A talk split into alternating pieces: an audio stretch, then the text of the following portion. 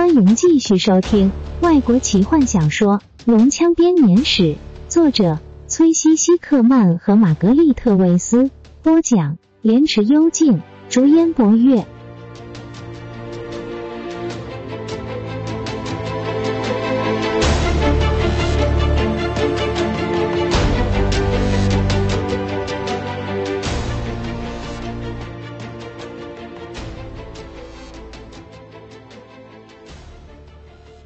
冬天凛冽的寒风在外面吹着，但对卡若里山脉中的高山矮人来说，暴风雪的威力对他们毫无影响。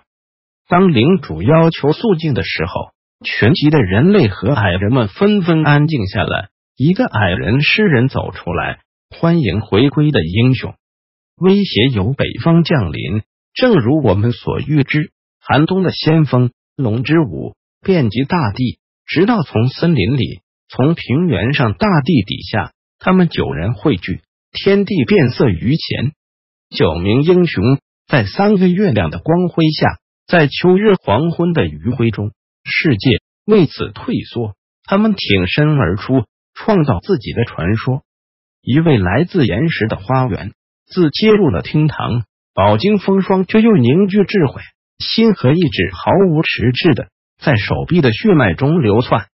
在他如父般慈祥的臂弯中，众人的灵魂齐聚。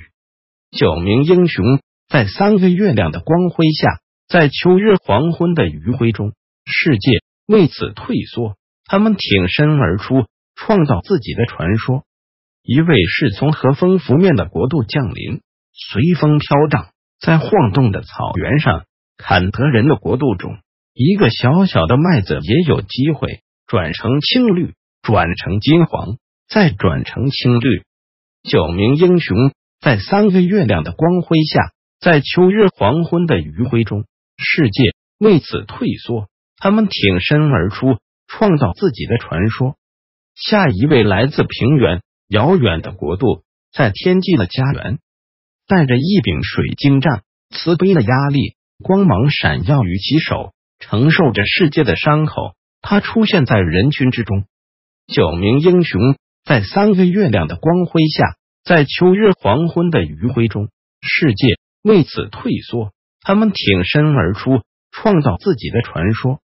下一位亦来自平原，在月亮的阴影下，遵照着仪式，遵照着传统，跟随着月光。他的魔力控制着他的一举一动，控制着他战士的血液，控制着他战士的双手，从天空中降落的光芒。九名英雄在三个月亮的光辉下，在秋日黄昏的余晖中，世界为此退缩。他们挺身而出，创造自己的传说。一个没有出现的英雄离开，却未及回归，有着火热的心。黑发的女剑客，她的荣耀无法以言语形容。九年的摇篮曲，身处在半梦半醒中。九名英雄。在三个月亮的光辉下，在秋日黄昏的余晖中，世界为此退缩。他们挺身而出，创造自己的传说。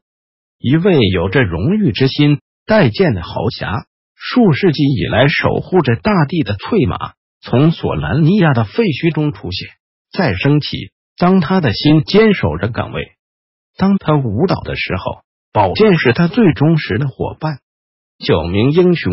在三个月亮的光辉下，在秋日黄昏的余晖中，世界为此退缩。他们挺身而出，创造自己的传说。下一位是黑暗的对比，单纯的兄长让握剑的手尝试任何的可能，甚至心中纤细的心弦。他的思绪像是被风吹皱的春水，连自己也看不见底。九名英雄在三个月亮的光辉下。在秋日黄昏的余晖中，世界为此退缩。他们挺身而出，创造自己的传说。下一位是大家的首领半精灵，两族的血液让他受尽排挤。森林、平地，不管是在人类或精灵的世界中，为了勇气而战，却害怕单纯的爱。他束手无策的面对着两者。九名英雄在三个月亮的光辉下。在秋日黄昏的余晖中，世界为此退缩。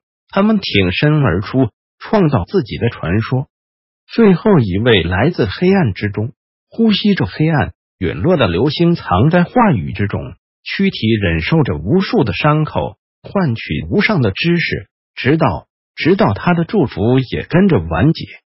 九名英雄在三个月亮的光辉下，在秋日黄昏的余晖中，世界为此退缩。他们挺身而出，创造自己的传说。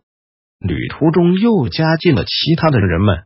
一个毫无教养却高贵到无法用教养来评断的女孩，一个美丽的公主从森林中出现。古老的命运之线，没有人可以确定主角到底是谁。九名英雄在三个月亮的光辉下，在秋日黄昏的余晖中，世界为此退缩。他们挺身而出，创造自己的传说。威胁自北方降临。正如我们所预知，冬日暂住，龙类沉睡在暂时宁静的大地上，淡入森林里，从平原上大地底下，他们九人汇集，决定了眼前天地的运转。九名英雄在三个月亮的光辉下，在秋日黄昏的余晖中，世界为此退缩。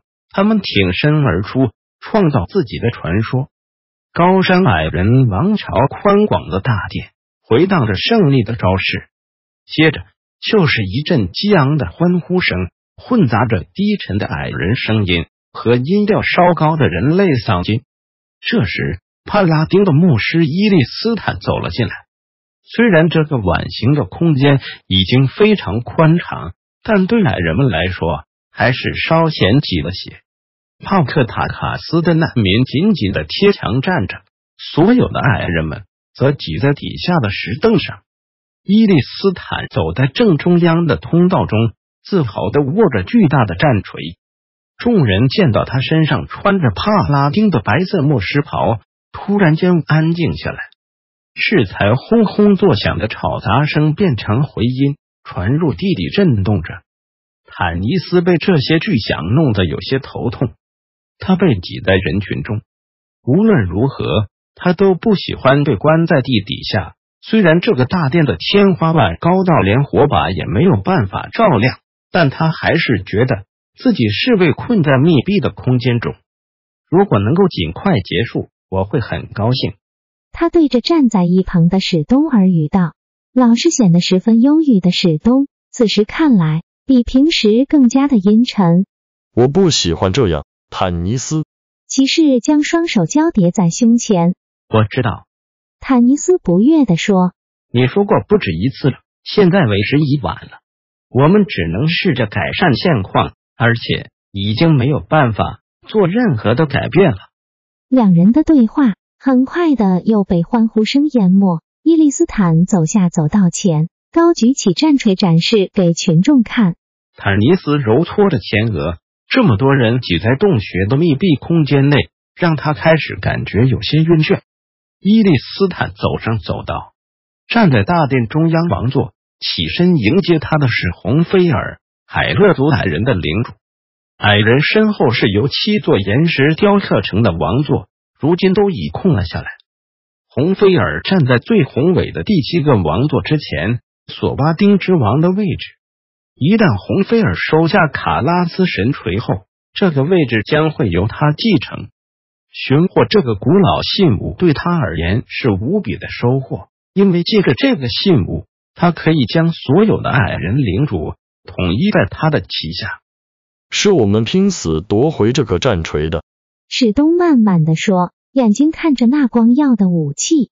传说中的卡拉斯神锤，用来铸造屠龙枪的工具，消失了数百年之久，曾被找到，而后又没有了下落。现在就这样白白的送给矮人，他不屑地说：“这个神锤以前确实是赏赐给矮人的神兵。”坦尼斯无奈的提醒他，并感到额头上滴下汗珠。如果你忘记的话，可以叫弗林特再告诉你一次。无论如何，现在这神锤确实是属于他们的了。伊利斯坦走到王座前，领主穿着厚重的袍子。和矮人们喜爱的沉重金色锁子甲在等着他。伊利斯坦在王座前跪下，这是一个礼貌的动作，因为假使不这样，即使王座离地足足有三尺高，这高大、浑身肌肉的牧师恐怕还是会与领主面对面针锋相对。矮人们为眼前的景象欢呼。坦尼斯注意到，暗地里人类对于自己领袖的示弱，并不感到十分光荣。有些人甚至在交头接耳的讨论着：“请接受我族人的礼物。”伊利斯坦接下来的话语被矮人的另一阵欢呼声所淹没。礼物？史东不屑地说：“该说是赎金才比较符实。”为了回报。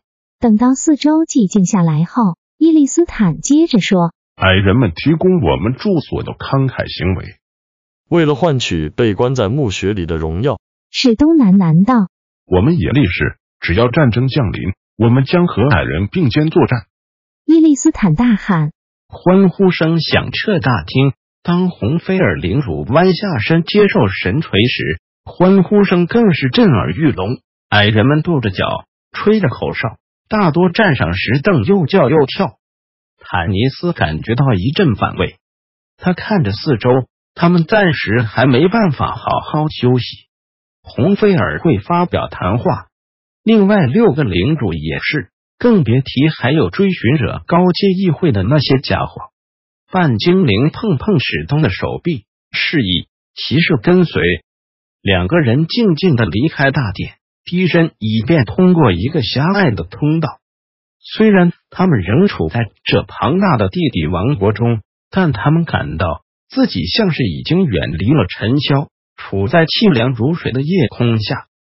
你还好吧？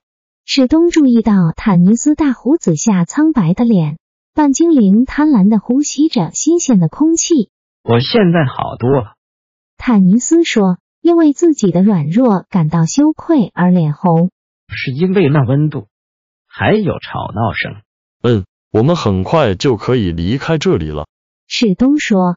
当然，还是要看追寻者议会到底同不同意我们去塔西斯。哦，你倒不需要担心他们投票的结果。坦尼斯耸耸肩说。伊利斯坦显然还握有大权，因为他带领的大伙找到了栖身之处，没有其他的高阶追寻者胆敢反抗他。至少不敢当面这样做。不用担心，我的朋友，也许只需要几个月，我们就可以乘着美丽之城塔西斯的友谊船去航海了。不包括卡拉斯神锤。史东愤愤的加上一句，他轻声的背诵着：传说中，骑士拿到了金色的神锤，被帕拉丁保佑的神锤，只要交给拥有银色神臂的人，就可以铸造出修马的屠龙枪。龙类的克星。他又将神锤交给名叫卡拉斯或被称作骑士的矮人，奖励他在战斗中所表现出的节操与勇气。他将神锤以卡拉斯命名，卡拉斯神锤就此传入矮人们的地底王国。当世界再度陷入混乱的时候，他将重新出世。他的确重新出世了。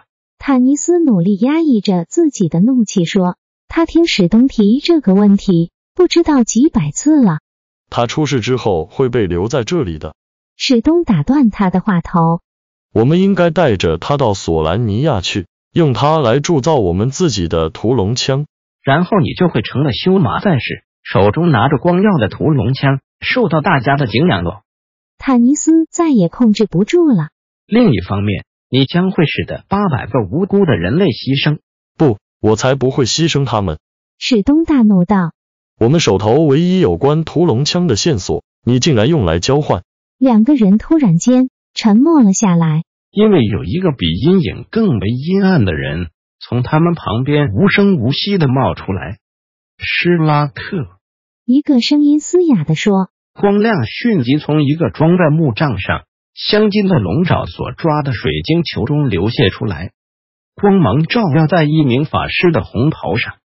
年轻法师朝着两人走去，倚着他的法杖轻咳着，法杖的光芒映在他消瘦的脸庞，反射着金属光泽的皮肤和金色的眼眸，构成了一幅诡异的景象。